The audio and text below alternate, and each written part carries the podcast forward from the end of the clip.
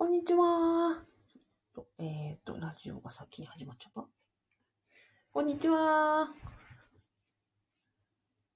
こんにちは。えー公務員が職場で言えない話を聞く人、アビコカズミと申します。現在、ラジオと YouTube で同時ライブ配信を行っております。このチャンネルでは、公務員が職場で言えない副業の話、えーと人間関係のお悩み、そして辞めたい話などを解決するチャンネルです。えー私、歯の治療につ中につき、お聞き苦しい点があるかと思いますが、よろしくください。今日のテーマはですね、えっ、と、仕事、あ休み明け、仕事に行きたくないと思ってらっしゃる公務員の方の、えープチ、プチですよ。プチレスキュー法ということですね。あのーお伝えしたいと思います。ね、今日これ、あの、撮影してますのは、え5月の6日、えーゴールデンウィークもね、うんと、終盤に差し掛かったところです。えーそろそろですね、いやー、連休は嬉しいけれども、まあ、明日、明後日仕事かと思うとですね、あの、憂鬱になるとせっかくの休みを楽しめないという方が、えっ、と、いらっしゃるのではないかと思いまして、えーこのプチレスキュー法についてお伝えしたいと思います。ね、この動画を見ていただきますと、えっ、と、えープチです。プチですからね。根本的には対象できませんが、えっ、と、なんとか、えー週、連休明けですね。あの、少し、なんか、ああ、こうで、こうしようかなというふうに思われるような、すぐにできる、えー行動のヒントをお伝えしますので、最後まで、えーお聞き、えーご覧いただけると嬉しいです。では、では、えっ、とね、仕事に行きたくないっていうのって何なのかなと思って、結構今日、収録前にあれこれ調べてたんですよ。で、仕事に行きたくないのはなんでなのかって、えっ、と、いうのなんですが、うんとね、いろいろ調べたところ、この二つの要因があるよねと。で、自分要因と、えっ、と、環境要因。ね逆に言うと、仕事に行きたいと思うときってどんな状況なのかっていうことをこの二軸で考え、あの、調べました。それとね、仕事に行きたい、頑張りたいっていうふうに思うときって、まず自分軸です。自分軸では、例えば目標があったりとか、未来にビジョンがあったり、あの、プラスの展望があるというときには自分がやる気になって仕事をしたいと思う。それから仕事に対して、え充実感があったり、えっ、と、満たされる、うん達成感を得られたりというときにはモチベーションが上がる。確かにその通り。えっ、と、ですよね。えーで、じゃあ環境要因としては何があるかというと、周りの人間関係が協力体制があったり、雰囲気が良かったりして、ね、するときにモチベーションは上がる。それから、頑張った、あの、仕事を頑張ったら、それの報酬がある。えー感謝を受けられる、見返りがある。そういう時に頑張る気持ちになる。そうですよね。確かにそうですよね。いや、これ見て笑っちゃいました。いや、公務員、これ全部、全部なくないと思って。ちょっと、あの、私がね、いや、わかんないです。あの、ご覧になっていらっしゃる方はわからないですが、私が、えっ、と、役所でもうや、やめたいというふうに思い詰めていた時にはですね、これ全てなかったなと思って、なんかこう、あ、もうまさにそうだなと思ってですね、苦笑したところでした。今、辞めたい時とか行きたくない時って何が起こってるかっていうと、えっ、と、目標がない。えっ、と、目標が見出せない。まあ、特にね、役所、行政の目標って可視化できなかったりとか、うんと、数値化できなかったりとかするじゃないですか。えー業務分担とかも、えーここまでが誰の仕事なのって、がん、うん、いうところだったりとか、えーそうですね。うんと、数値化できない、達成したのか、達成してないのかわからない、もしくはあまりにも混沌としすぎていて、自分がね、えっ、と、何をすべきなのかすらも、えー明確化されてないみたいな、状況ってあると思うんですよね。じゃあその中で目標を立てろって言ったら難しいし、未来のビジョンですよ。えっ、と、自分のね、あの、人事異動によって、今の部署から次の部署、あちこちに行こうね、自分の希望も、あの、満たされず、え移動があり、じゃあその中でね、未来のビジョンを持てというふうに言われたって、うん難しいわけで、じゃあここのね、中長期の目標とか、えー達成、えー中長期の目標を設定、えービジョンを描くということもそもそも難しいですよね。それから充実感ですよ。で充実感を得られないというのはどういう時かというと、えっ、と、あんまりにもその、えっ、と、ルーティンであったり、あんまりにもその自分よりも、えー自分の、なんていうか、実力とか経験値に対して、ものすごく低いものを、あの、ものを、えっ、と、仕事として、えっ、と、なんて与えられたりとか、逆にあまりにも高すぎる、ハードルが高すぎる、えー実現不可能であったり、ボボリュームがあまりにも多かったりして、えー体調を崩すほどね、それから長時間労働を、まあ、やってもやっても終わらないみたいな、終わりのないような、えーとボリューム、えっ、と、レベル、えーなんですか、ハードルの高さ、えプレッシャーが高いとか、えーそういうことになると仕事にモチベーションが下がる、で上がらないということでした。当てはまりますよね、きっとね。これをご覧の方はもうまさに当てはまってるんじゃないかなと思います。そして環境要因です。確かに人間関係がね、良ければ、あの、協力体制があったり、雰囲気が良かったりしたら、それはね、あの、本当に救いになるということはあの、あるじゃないですか。だからよくね、ベテランの職員、あの、公務員さんから聞くのは、もう仕事の内容なんかどうでもいいと。とりあえず人間関係さえね、いや、あの、いい、あの、ところに当たれば、なんとか頑張れると。でももう、で、こことここと、あの、次言いますか、ここも、うん、ダメなので、ここさえ良ければね、なんとかなると。だけど、ここがね、なかったら、あの、もう本当に、えー、モチベーションどころか自分がね、あの、壊れちゃうっていうような話をね、よくされています。だから、まさに周りの人間関係がどうか、協力体制が組めるのかどうか、コミュニケーションが取れるかどうかっていうのは、モチベーションを、うんと、上げる要因にもなるし、下げる要因にもなるということですよね。えー、最後、報酬ですよ。報酬、あの、頑張って報われるかというと、まあ、本当にここ、何？えっ、ー、と、年功序列であったりとか、あとは、うんと、業績評価といえども、えー、自分が頑張っても、そのね、評価が、えー、自分が頑張ったんだけれども、それを評価されないとか、えっ、と、頑張ったことは評価されるんだけれども、うんと、お給料とか、え賞与とか、えそういうところにはついていかなかったりとか、昇進とかにもね、あの、直接繋がらなかったりもするわけじゃないですか。じゃあ、ありがとうって言われる言葉があるかっていうと、あの、職場の中でね、同僚とか上司から言ってもらえることの方が少ないわけで。あとは住民や国民からありがとうと言われるような、えっ、ー、と、手応えのある職場ほど、うんと、結構ブラックロードだったりしませんか？現場、現場関係だのね。ありがとうが聞ける職場ほど、えっ、ー、と、労働環境は厳しいし、逆に間接的なね、ありがとうが直接聞けないような職場だと、今度はモチベーションが上がっていかないわけですよ。例えば、ね、あの、先生方の教員の方々の、あの、長時間労働とか離職率の高さとかも本当にあの喫緊のね問題になってますけれども、それって、まあ確かにね、あの、生徒さんたちの成長が見られるとか、保護者さんたちのね、あの、感謝の言葉が聞けるという反面、うん、でもそれにもあまりにもね、えっ、ー、と、それ、えー、そういう報酬があっても、えー、金額的に報酬が得られないとか、うんと、みんな忙しすぎて協力体制が得られないとか、えっ、ー、と、このままね、もう持続可能じゃないというところで、やっぱりその離職率の高さというところに現れているんだろうなと思います。なので、えっ、ー、と、公務員という仕事、うん、そのものが、この仕事のモチベーションを上げる要因が結構少ないということが現実なんじゃないかなと思います。じゃあね、なんでじゃあそんな状況なのに、モチベーション上がらない状態なのに、なんで、あの、あなたは仕事に行くんですかと。どんなんで頑張るんですかっていうことですよ。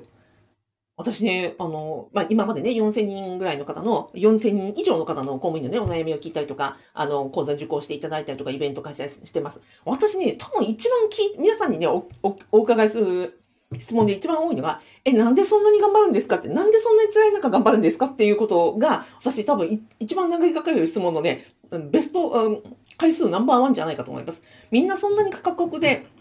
みんなね、なんでこんなにあの、えー、過酷な中、どうして頑張るんですかっていうふうにお聞きします。するとね、なんて、あの、答えられるかっていうと、例えば、うん、そうですね。行かなかったら、連休明けね、例えば休みたいなと思っても、結局は仕事行かれるじゃないですかね。なんだかんだ言って行かれると思うんですね。だから行かれた、あの、連休明け仕事をサボらずに行ってらっしゃるからこそ、今ね、勤続10年とか20年とか30年とかまで積み重ねてるはずなんですよ。で、このね、連休明け仕事に行きたくない問題っていうのは、大きくは年間3回あるじゃないですか。ゴールゴールデンウィーク、年末年始。えっ、ー、と、それかなんだっけ。夏季休暇か。っていう、まあ、長い休みの時には、まず行きたくないのが年間3台ありますよね。えそれ以外にも週末、毎週末、週明けには、あの、土日明けの月曜日には行きたくないが発生するじゃないですか。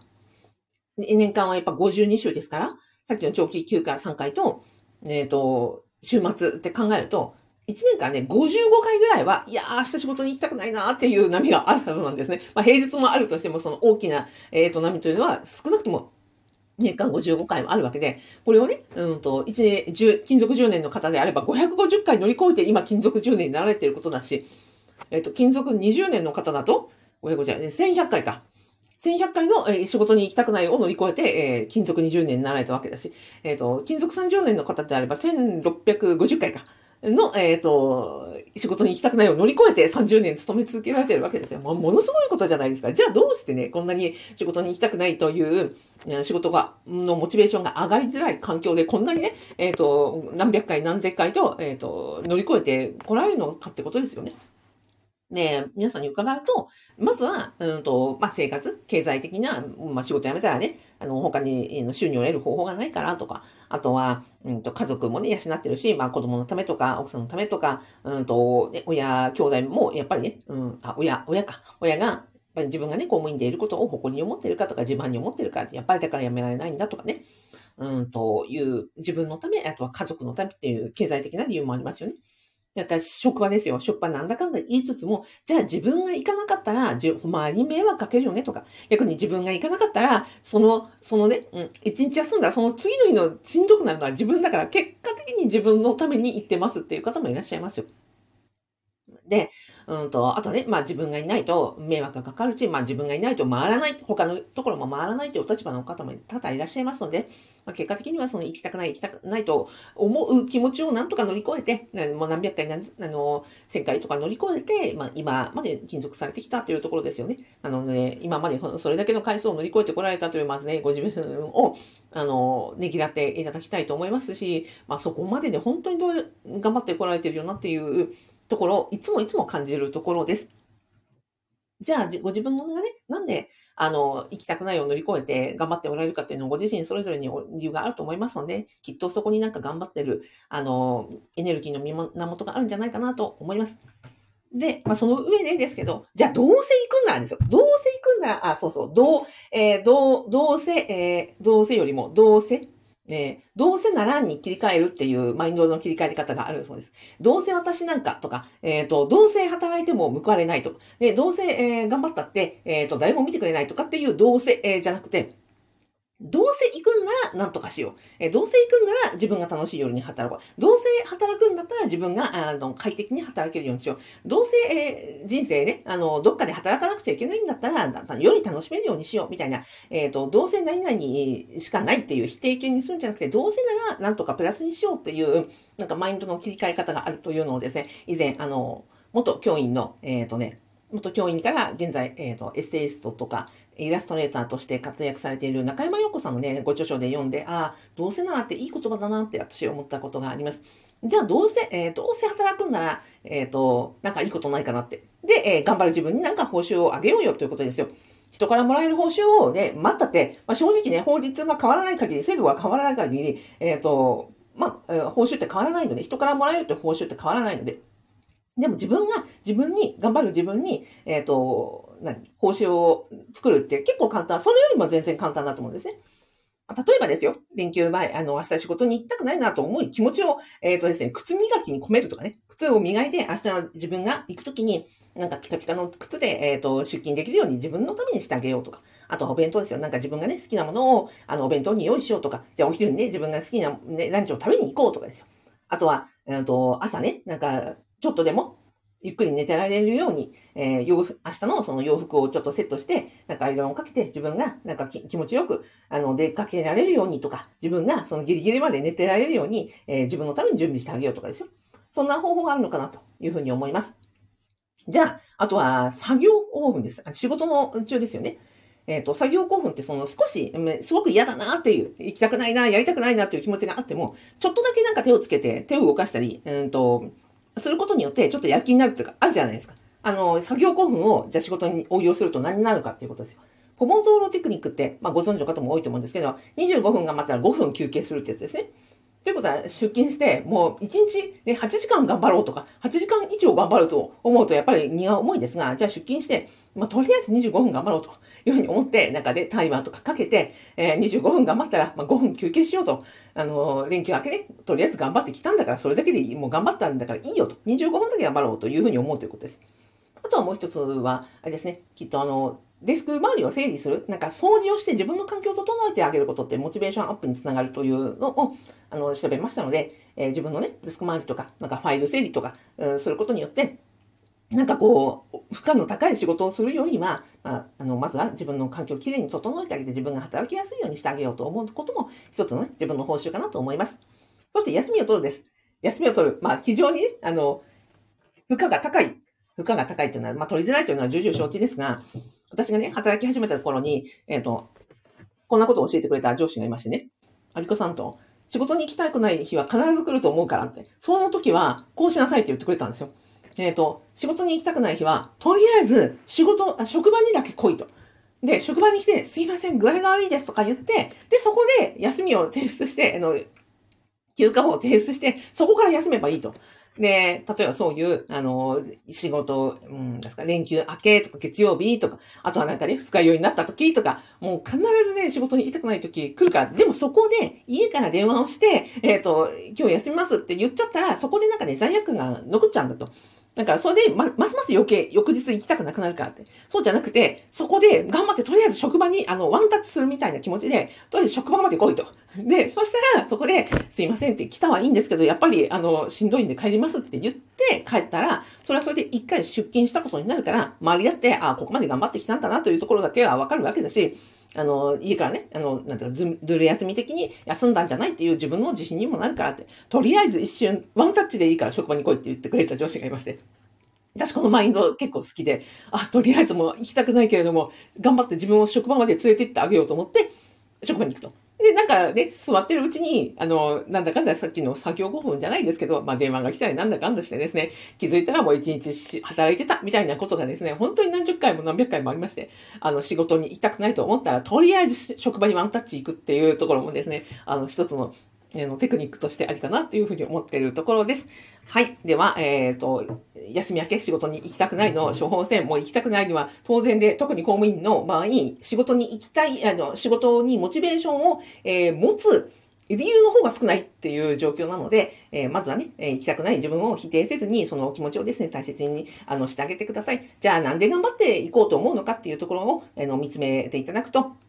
自分が頑張っている理由、えー、とか、自分が頑張って、今までね、何百回、えー、千何百回と、え、ー、と、休み明けを乗り越えて頑張ってこられたということを、に、あの、事実に合格してあげると、ご自分の、あの、頑張ってこられたことを、